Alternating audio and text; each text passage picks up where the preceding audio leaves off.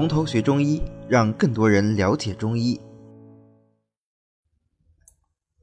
驱虫药呢，现在拿它们来作为驱虫这个作用，嗯，确实是相对比较少了。所以呢，我们也也就不不花太多的精力来讲这一类的药啊。我们计划就讲两味药啊。这两味药之所以会被纳入，也也是因为它们除了说驱虫以外，还有其他的作用。那些单纯就用来驱虫的，什么南瓜子啊、呃使君子啊、啊妃子啊。啊，那么大家呃感兴趣自己看一下就可以了，因为它做这个作用特别单纯啊，就我就在这里就不单独的拿出来讲了。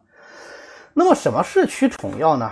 所谓驱虫药，就是以驱虫和杀灭寄生虫为其主要作用的药物，那叫做驱虫药。呃，我们这个驱虫药主要是用于肠道的寄生虫啊，比方什么蛔虫啊、蛲虫啊、绦虫啊，啊这些寄生虫病啊，它的这个。共同特点是什么呢？啊，就是我们所谓的虫症呐，它的共同特点就是绕脐痛，那就是脐周围啊这一圈肚子痛，我们叫绕脐腹痛，呕吐痰涎不思饮食啊，或者是那前面这是一组症状啊，这个其实是蛔虫的症状啊，或者是疝饥啊，特别特别容易饿啊，拼命吃拼命吃，但是不长胖啊，嗜食异物啊，吃一些稀奇古怪的东西啊，什么泥巴啦，呃铁钉呐，草根呐。呃，反正只只有他吃得出啊，没有你想不到啊，就是各种奇怪的东西啊，这个实际上是钩虫病的特点啊，或者是肛门、鼻、耳瘙痒，肛门瘙痒为主的话，这个是蛲虫的一个特点啊。那不管是哪种寄生虫吧，啊，都影响我们这个病人对营养物质的吸收。所以日久以后，就必然的会导致面色萎黄、形瘦腹大、浮肿乏力。形瘦腹大会到什么程度呢？就是蜘蛛体型啊，就四肢瘦跟麻杆一样，但是肚子呢，呃，鼓出来啊，像个蜘蛛肚子一样。那现在你看到这种典型的禽兽腹大的这个虫症体型，肯定是看不到了啊。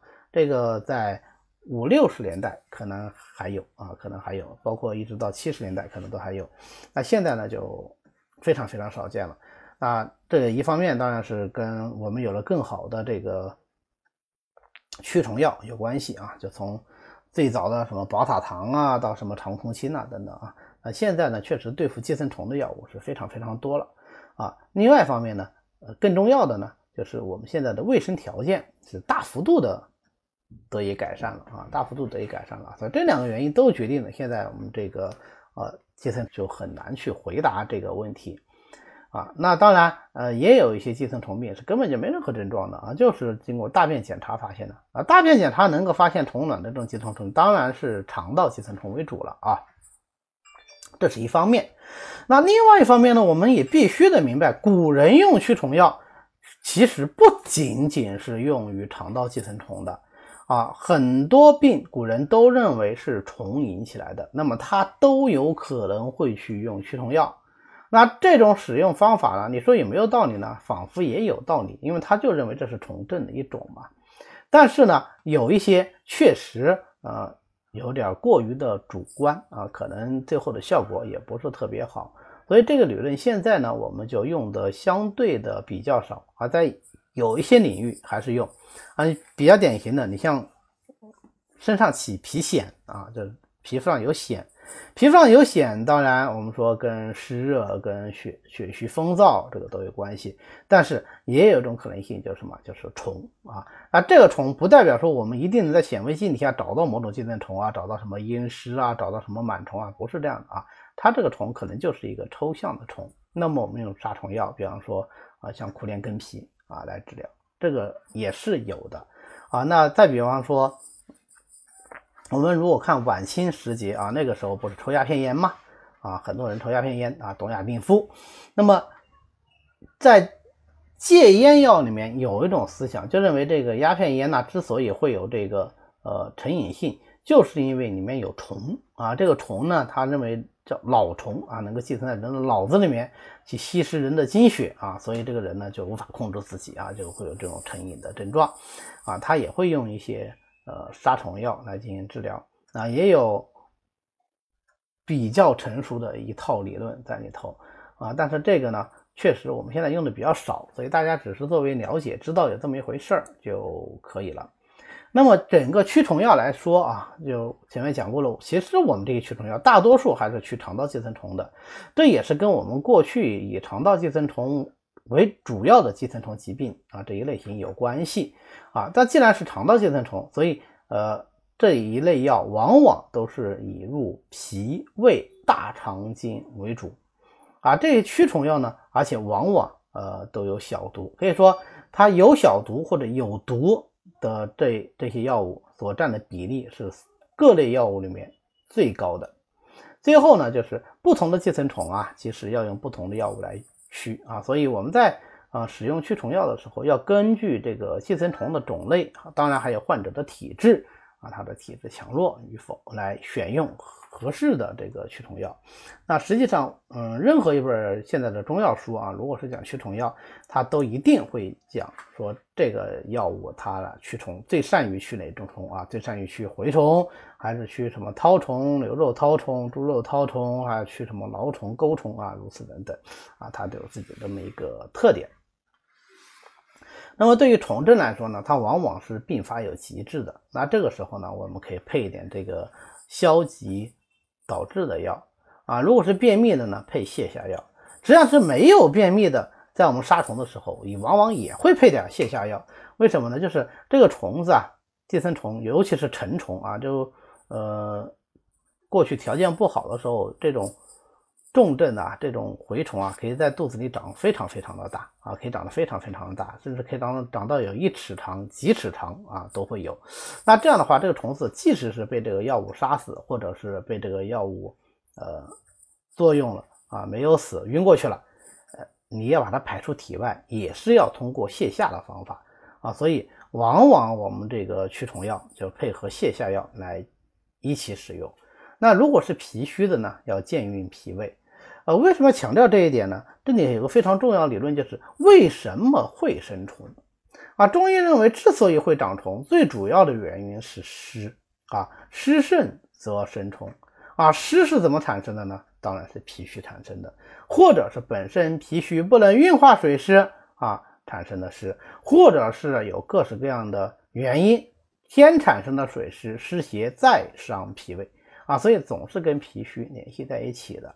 那么我们在用驱虫药的时候，一方面啊，当然我们用驱虫药把这个虫子给它直接的杀灭或者杀死。那另外一方面呢，我们要破坏这个寄生虫生存的环境啊，不要让它有那么多的湿，那不就没有虫了吗？好，那健脾毫无疑问是祛湿非常重要的一个环节啊。对于这种正气特别虚的啊，就不能一味的去攻邪，不能一味的去驱虫啊，是要攻补兼施。啊，这个在古人的医案里记载的比较多啊，因为那个是年代呢，它这个很严重的寄生虫病比较多一些啊，有时候一味的驱虫啊，最后虫没死，人死了啊，那因为他体质不能耐受啊，长期的寄生虫病体质非常的虚弱啊，结果一味的攻邪，反而最后呃患者承受不了。啊，所以对于体虚的，那我们看他的情况能不能耐受啊，再来决定是攻补兼施呢，还是先补后攻啊？先培育正气啊，让他能够耐受了啊，再来进行攻伐啊，这个都是我们驱虫的时候比较要注意的。好，那么最后我们特别讲一下使用驱虫药的这个注意事项啊。首先第一个就是驱虫药呢，一般是在空腹的时候服啊，空腹的时候呢，这个药力更容易作用于群体，它的驱虫效果可以达到最好。第二个呢，我们前面也讲过了，这一类药物往往都有毒或者是有小毒啊，所以一定要注意剂量啊，避免损伤正气。呃，包括有一些药物可能都是我们平时当食物的，你比方说使君子啊，有些地方就是呃把它炒熟了以后当零食吃的，那你就一定记得不能吃太多啊。比方说香妃啊，香妃还挺贵的是吧？一个零食，那么香妃也不要吃太多，为什么？它很多本草上说它有小毒的啊，那个毒到底有多毒呢？小毒你说不好，对不对？但是我们也知道毒是跟人的体质有关系的啊。不管怎么说，它既然标的有小毒，说明它的偏性相对来说是比较强的。那我们使用的时候就一定要注意。第三个呢，就是发热或者腹痛比较剧烈的时候，暂时就不宜于使用驱虫药啊，因为驱虫药用下去以后，它有驱虫的作用啊，它跟虫在斗争呐，这个虫呢。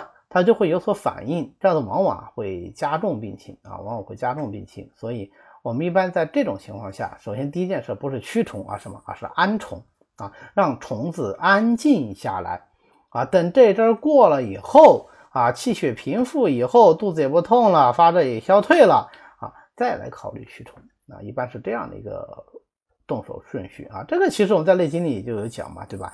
其甚者啊。待气衰而已啊，它正好是正邪交增序列的时候，咱们就不要再去添一把火啊。这个时候有可能啊，就反而会伤害人体啊。我们等这劲儿过了啊，都平复了，然后再来攻邪，效果会更好。最后就是孕妇、老弱者啊，像我们治疗寄生虫病，现在啊，这个寄生虫病肯定是以小孩子为主啊，小孩子至阴至阳，对吧？那我们在用这些呃驱虫药的时候。就要注意啊，既要注意它的剂量啊，注意它的毒性啊，注意它的这种攻伐伤正气的这一方面。好，那么呃驱虫药呢，我们准备就讲两个药啊，一个是槟榔，一个是贯众。但是我们今天呢可能没时间讲了，我们就放到下一次啊，下次开头的时候先把这两个药讲了，再接着往后讲啊。按照顺序的话，下一次应该是要讲。止血药了啊，那么后面就可能有比较多的涉及到气血啊、补益这一方面的药啊，也会更有趣一些。好，那我们今天呢，暂时就到这里。好的，今天呢，我们就讲到这里。为了方便大家和其他喜欢中医的朋友一起来学习和讨论中医知识，我们呢建了一个微信群，欢迎大家扫描下方的二维码，添加我们的管理员的微信，然后发送“从头学中医”。他就会拉大家入群的，那么我们下次再见。